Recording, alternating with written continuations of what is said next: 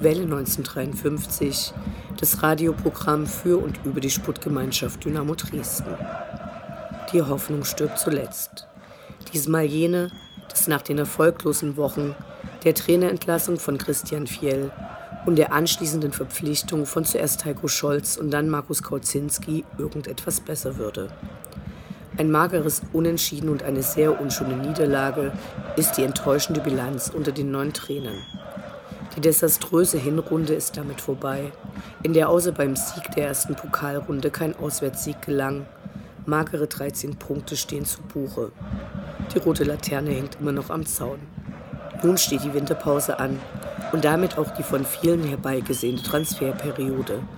Leider ist, unabhängig davon, wer zu welchem Preis verpflichtet werden kann, nicht sicher, dass diejenigen die gesamte Wintervorbereitung mitmachen können, da das Transferfenster erst nach dem ersten Spiel Ende Januar wieder schließt. Wir sind gespannt, welcher Kader uns nach der Pause erwarten wird. Der Kader, die Mannschaft, das Team. Egal welches Wort wir verwenden, so richtig trifft es nicht zu. Immer weniger Zusammenhalt und Leistungsfähigkeit oder Bereitschaft werden auf dem Platz dargeboten. Wir können hier nicht beurteilen, woran es genau liegt.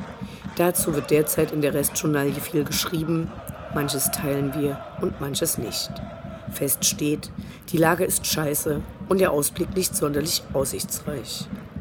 In der zweiten Zweitligasaison hatte Peter Packhult damals seine Kugeln ausgepackt und mit ordentlich Winterverstärkungen eine super Rückrunde hingelegt, um dann trotzdem den Klassenerhalt nicht zu schaffen. 25 Punkte holte er mit Dynamo in der Rückrunde.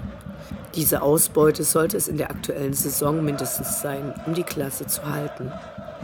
Morgen Abend gibt es das letzte Spiel vor Weihnachten und wir werden nach Nürnberg fahren. Muss ja.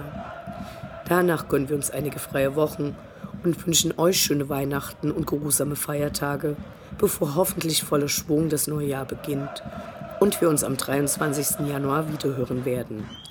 Hier ist nun also die 110. Sendung. Mein Name ist Anne Vidal. Sputtfrei und guten Rutsch.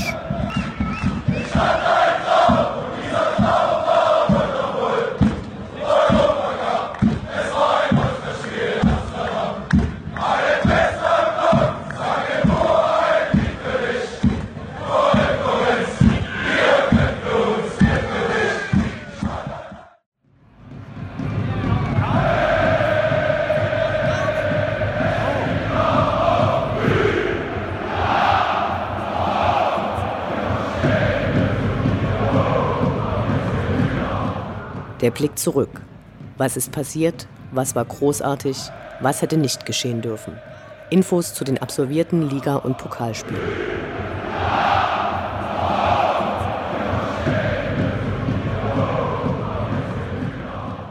Sechzehnter Spieltag, 8. Dezember, Sonntag 13.30 Uhr, Sputtgemeinschaft Dynamo Dresden gegen den SV Sandhausen.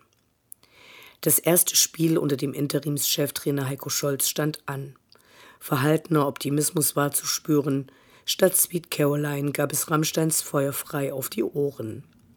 Die Mannschaft begann voller Druck und schon nach fünf Minuten konnte gejubelt werden.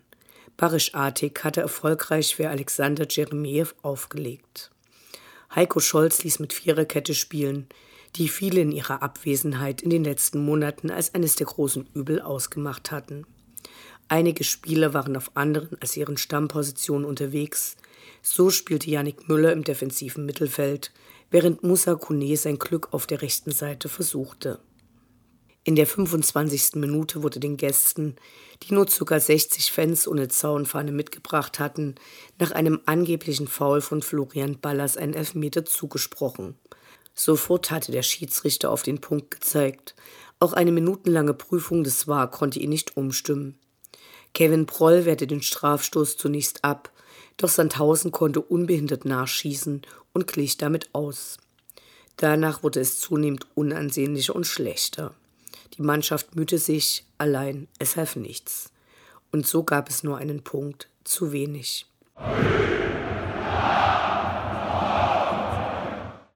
17. Spieltag, 15. Dezember, Sonntag 13.30 Uhr, VfL Osnabrück gegen die Sportgemeinschaft Dynamo Dresden. Mal wieder hieß es lange vor Sonnenaufgang die warme Wohnung oder die Kneipe seiner Wahl verlassen und auf Auswärtsfahrt gehen. Unterwegs schüttete es aus vollen Kannen, ein schöner Regenbogen konnte bewundert werden, und mit eisigem Wind konfrontiert kam man an der heruntergekommenen Wellblechbude namens Primo Brücke an. Die Polizei hatte diesmal auf den sonst üblichen Wasserwerfer in der schmalen Zufahrtsstraße verzichtet. Dafür wurde an den Buden vorm Eingang Glühwein und Bier ausgeschenkt. Nach der ersten verengten Schleuse gab es ausführliche Kontrollen, die jedoch recht sanft abgingen. Allerdings büßten einige ihre Schlauchschals ein. Das Stadion ist eine Bruchbude reinsten Wassers, die für Fußballnostalgiker existiert. Aber nicht mehr lange, denn es soll saniert oder neu gebaut werden ob am gleichen oder anderen Platz ist dabei noch nicht klar. Dafür werden die Osnasen nach ihrer Meinung gefragt. Entsprechende Postkarten waren bei ihnen ausgelegt. Im Gästeblock war dann ziemlich viel Platz. Nur circa 1000 Leute waren für Dresden erschienen. Der dritte Advent und die schlechten Leistungen der vergangenen Wochen spielten hier sicher eine Rolle. Die Lila-Weißen hatten schon länger nicht mehr gegen Dynamo gewonnen. Im Ligabetrieb im heimischen Stadion gelang ihnen das zum letzten Mal in der Regionalliga Nord am vierten Spieltag im August 2006. Die frischeren Traumata der Gastgeber durch die Relegationen waren noch nicht genesen, konnten aber durch den folgenden Spielverlauf endgültig geheilt werden. Dynamo war auf dem Rasen einfach schlecht. Nichts stimmte, nichts gelang, den Gegnern leider fast alles. Inwieweit ihnen dabei die schockierend blond überfärbten Frisuren gleich vier ihrer Spieler im 90er Jahre Look halfen, kann nur geschätzt werden.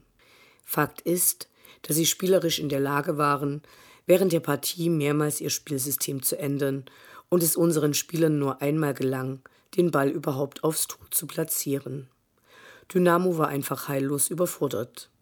Dass Osnabrück die letzten sieben Spiele nicht verloren und damit einen Lauf hatte, uns das Glück fehlte oder der Schiedsrichter ungerecht war, kann leider nicht als Entschuldigung herangezogen werden und nicht verbergen, dass es zurzeit nur bitter ist. Im Gästeblock machte man es sich derweil so schön wie nur möglich. Wenn man schon früh aufgestanden ist, kann man sich auch selbst unterhalten. Die Mitmachquote war hoch. Howard Carpendales Tiamo wurde voller Inbrunst mit dem Text Dynamo, du bist ein Scheißverein, aber das muss so sein, intoniert. Mittendrin gab es sogar eine kleine Pogo-Runde. Die Osnabrücker zeigten ihren Respekt durch scheiß Dynamo-Gesänge und führten in der Halbzeit ein ziemlich schlechtes Programm auf. Zwei Männer mittleren Alters, die seit fünf bzw. sieben Jahren zu den Heimspielen gingen, liefen ein paar Runden um eine Metalltonne und versuchten danach einen Torschuss.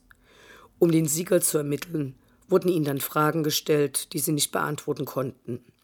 Ziemlich sinnlos also, ebenso wie das mittlerweile fast überall üblich gewordene Bitte Danke zwischen Stadionsprechern und Heimfans. Nach dem dritten Tor der Gastgeber wurden dann alle Fahnen abgenommen und der Frust an einigen Feldumrandungen und den Gittern zum Platz ausgelassen, wobei sich die Polizei diesmal wesentlich entspannter als andernorts zeigte. Die letzten Minuten mussten die Dynamo-Spieler vor einem leeren Gästeblock herumstolpern. Nach dem Spiel zeigte sich Markus Kautzinski erschüttert. Einen derart misslungenen Einstand hatte er sich wohl selbst in seinen schlimmsten Albträumen nicht vorstellen können. Für einige Fans gab es nach dem Spiel noch einen Trauf. Ihre Fahrzeuge waren abgeschleppt worden, obwohl sie auf einem von der Polizei vorher genannten Platz ihre Autos abgeparkt hatten. Ausrufezeichen!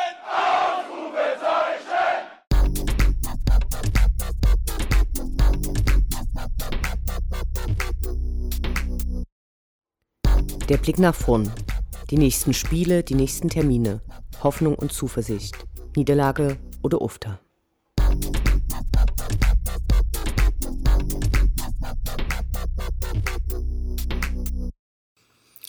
Achtzehnter Spieltag, 20. Dezember, Freitag 18.30 Uhr.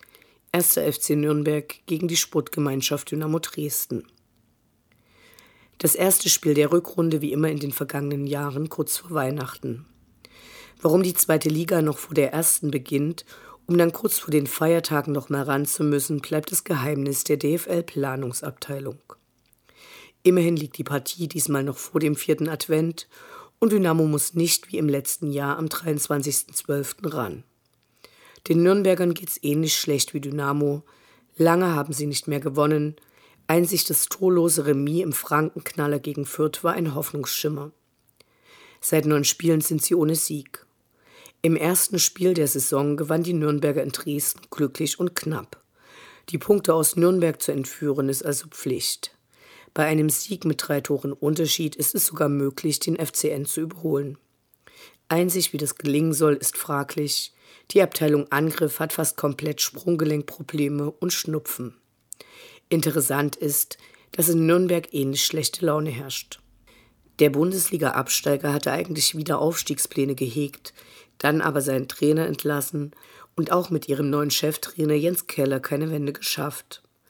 Die Situationsanalysen klingen also ähnlich und wahrscheinlich wird es Not gegen Elend und alles scheint offen.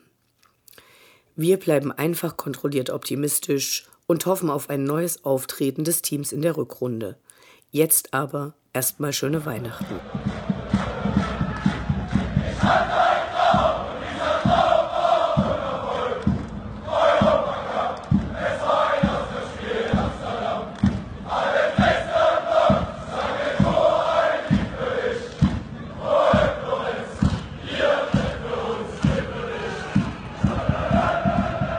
Das war Welle 1953, das Programm für und über die Sportgemeinschaft Dynamo Dresden. Eine neue Sendung über die SGD, uns, die Fans und alle Neuch und Widrigkeiten auf dem Weg zum Europapokal gibt es in zwei Wochen bei Coloradio und zum Nachhören im Internet auf welle1953.net als Podcast, den ihr selbstverständlich abonnieren könnt, um keine Sendung zu verpassen. Mein Name ist Anne Vidal. Auf Wiederhören bis zum nächsten Mal.